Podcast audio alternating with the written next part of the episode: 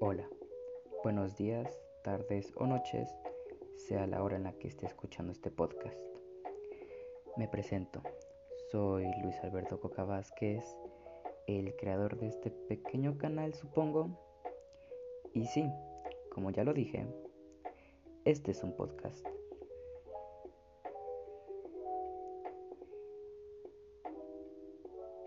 Wow, es un poco raro regresar a esto pero bueno, aquí estamos.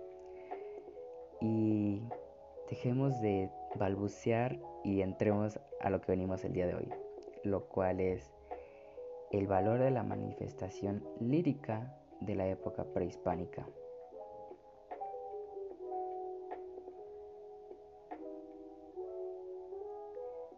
Y bueno, para comenzar, ¿sabemos qué es la lírica? Pues si no lo sabes, te lo resumo yo en pocas palabras.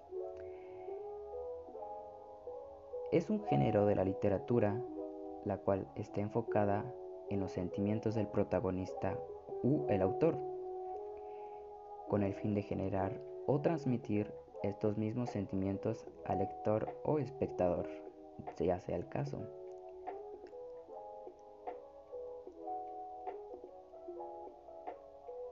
Ahora bien, ¿qué pasa cuando hablamos de la lírica prehispánica?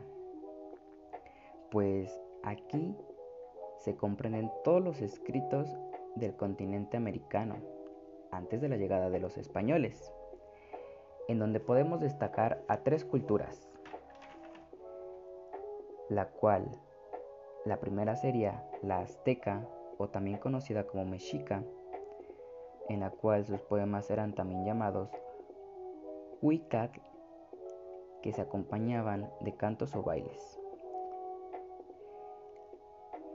Pero antes de pasar a la otra cultura, no podemos olvidar a los autores que hicieron destacarse, entre los cuales encontramos a Nexahualcoyotl, Nexahutuilpili o Yacatl.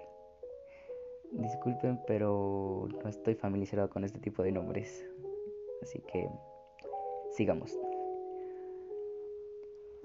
Como segunda cultura tenemos a la Inca, proveniente del Perú, la cual sobresalió por ser una de las que tiene manifestaciones poéticas con más alta expresividad en el mundo precolombiano. Es decir, contaba con ricas matices y particularidades extra por último tenemos a la lírica maya, en la cual se exaltaba el triunfo de la primavera y del amor en el mes del mayo.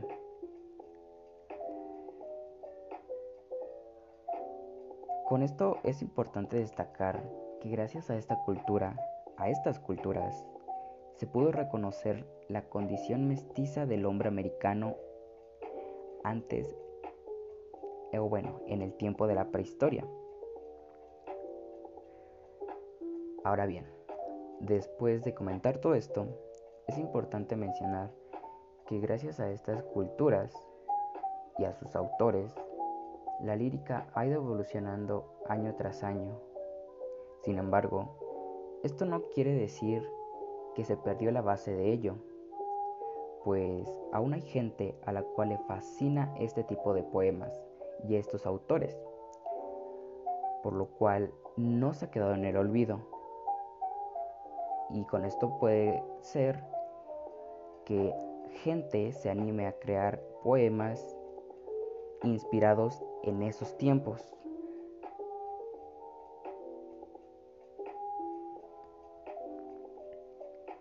Y bueno, esto ha sido todo por el día de hoy, por el podcast de hoy. Así que nos vemos hasta la próxima. Chao.